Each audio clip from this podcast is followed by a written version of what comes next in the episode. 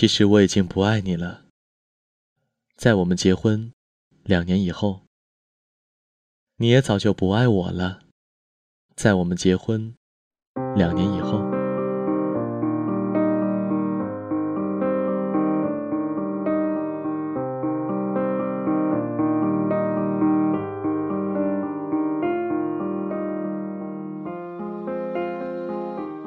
你明白，我了解，我们都没说出来。我睡在客厅，你睡在卧室，我们养的狗天天待在笼子里。你忘记了我们当初为什么要结婚，我也说不清楚，我们为什么要在一起。去年夏天，你辞去了工作，开始学法语。你说，你在北京待腻了。要去巴黎，你说这里雾蒙蒙的天让人绝望。你说这里拥挤的马路让人迷茫。但这就是北京，待在这里，你天天想离开它，但当你离开以后，就会迫不及待想回来。我没有把你的话放在心上，可你的法语进步很快。秋天的时候，你已经会唱《我的名字叫依莲》。我们在国贸那家 KTV 里唱歌。那时候，《中国好声音》正在铺天盖地，有个叫华少的主持人飞速走红。我记得那天晚上，唯一一个没有唱歌的是我们的朋友作业本。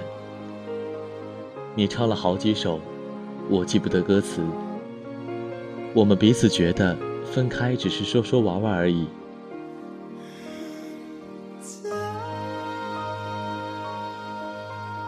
那天晚上风很大，北京城好像在嚎啕大哭，但无人伤心。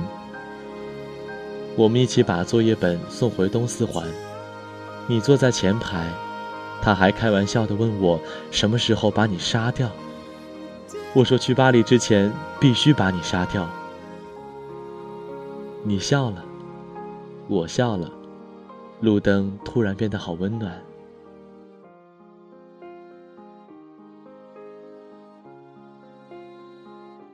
你知道我是个胖子，可你也不高，你也不漂亮，你也没有大长腿，没有大胸，你不会玩自拍，不会 P.S 自己的脸，甚至你的眼睛都没有一点女人的味道。你和我都不知道我们为什么要在一起，又为什么打算分开。回到家，你抢到了床，我抢到了沙发，这是你我的约定。谁抢到床，谁就睡床。这个家不大，我买的时候花了一百六十万，现在可以卖两百万，才两年时间而已。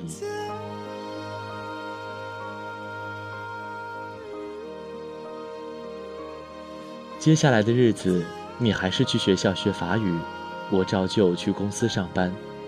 我有时候会去接你，你有时候会来找我。他们看我们的样子，觉得一切正常。在每次吃饭的时候，我还会威胁你说：“你要感谢我赐予你食物。”你也会装模作样的合起手，喃喃有词地说：“猪啊，感谢你赐予我食物。”因为你不在工作，我养你半年多了。我们也会像情侣一样去三里屯看电影，也去喝咖啡。你爱吃一些奇怪的蛋糕，我抽烟。我一直以为日子会这样一直持续下去，但你的法语越来越好，已经可以看懂让·雷诺的电影字幕。那是我喜欢的一个男演员。我喜欢的东西不多，你看起来也没什么爱好。秋天结束了，你突然说要出去租房子住，让我出租金，我答应了。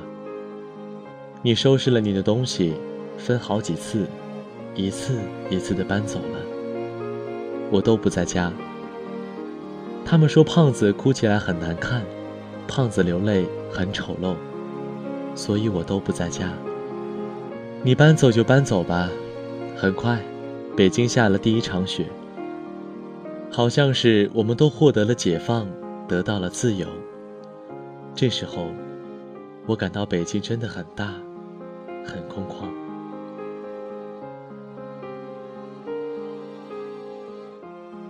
我买了一批酒，有俄罗斯的烈酒，有法国的红酒，也有英国的威士忌。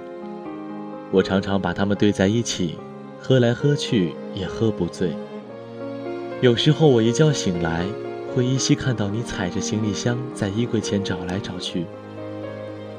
你有了男朋友，我也开始用各种软件，微信、陌陌，甚至我注册一些婚恋交友网站。我开始打扮自己，我穿起靴子、风衣、围巾，我买了各种大牌腰带，H 字母的、G 字母的、Z 字母的我都有。我也学着他们的样子，鼻子上架起一副五片黑色镜框。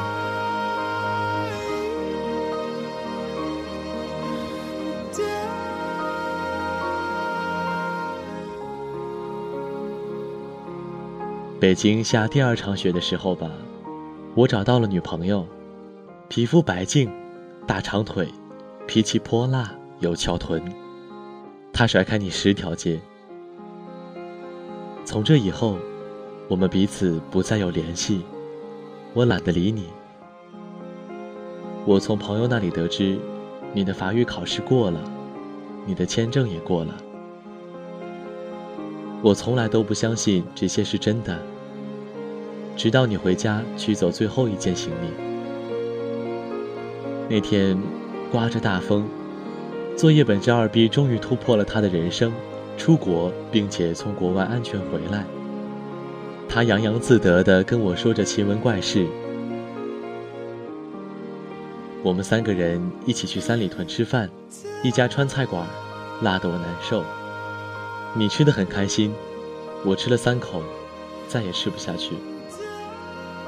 我看着你们两个人吃的杯盘狼藉，一个劲儿的抽烟，假装我很忙的样子，不停看手机。三里屯广场上大约有上千人在走来走去，我跟你也经常在这里走来走去。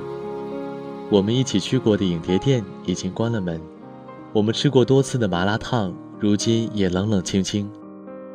我们去过无数次的苹果店，却照样人满为患。你说：“你给我买个硬盘吧，我要用来拷电影。”我去给你买了最贵的，一千五百块。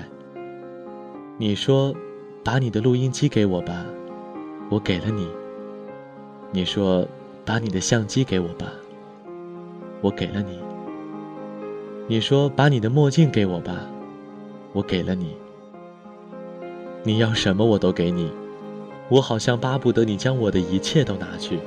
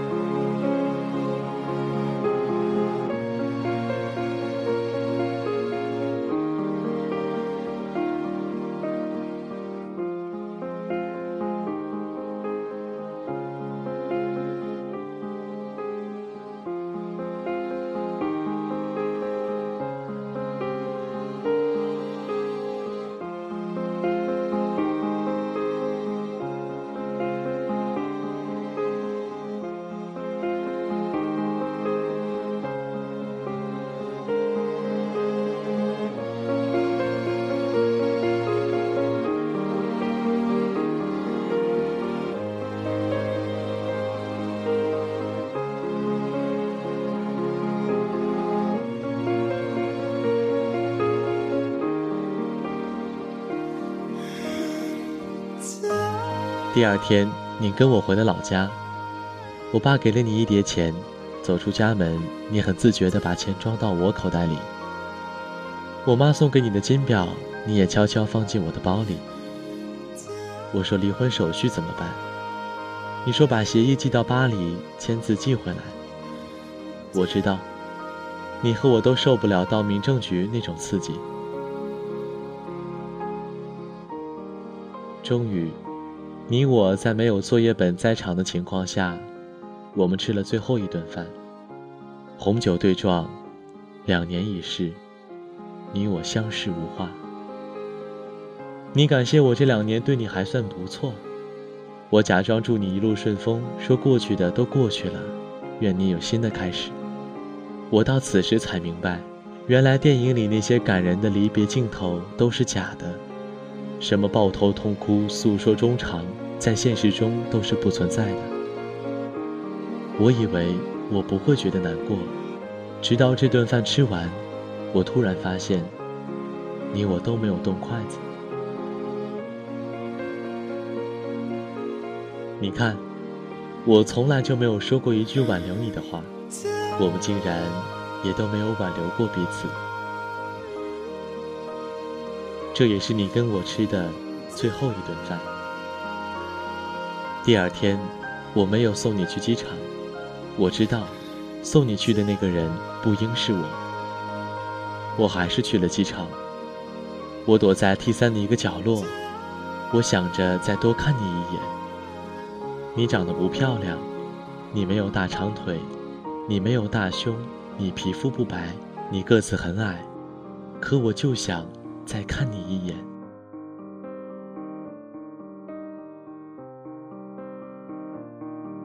无数人在机场分别，有的人拥抱，有的人挥手，有的人只是用眼神对撞一下。我没有看见你，没有伤心。机场离咱们家只有短短三十分钟车程，我就是感到，我突然没法开回去了。你去了巴黎，我在车里坐了好久，天上的飞机不停飞走，也有飞机不断降落，我忽然有一种，我是在这里等你回来的感觉。你的航班已经飞走很久了。机场从没有几个人，到人越来越多，再到人越来越少。太阳从东边走到南边，又到西边。我最终还是回了家。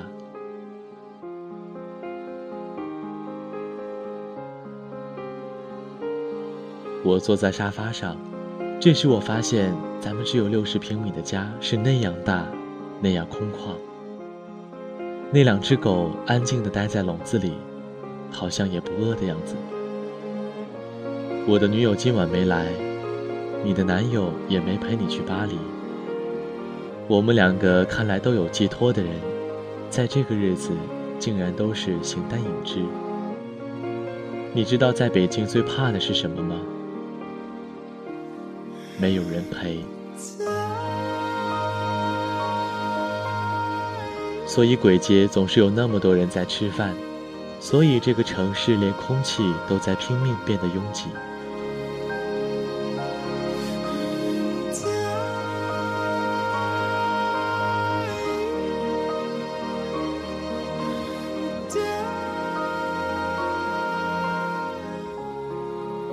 一周以后，作业本突然问我伤感期过了没有，我说还没。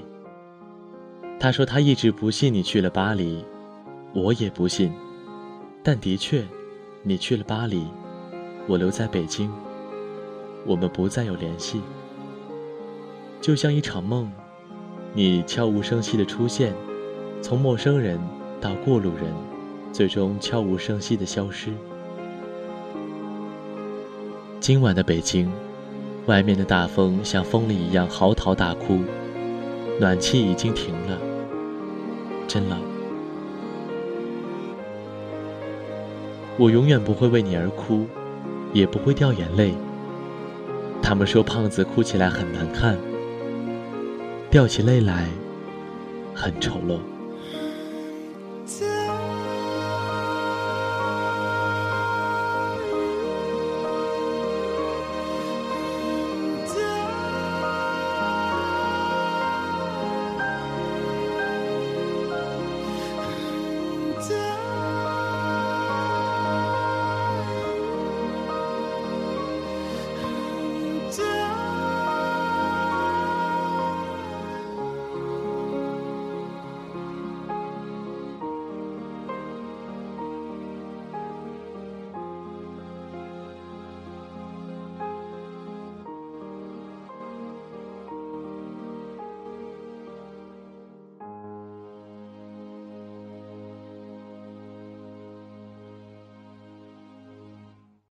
本期节目播放完毕，支持本电台，请在荔枝 FM 订阅收听。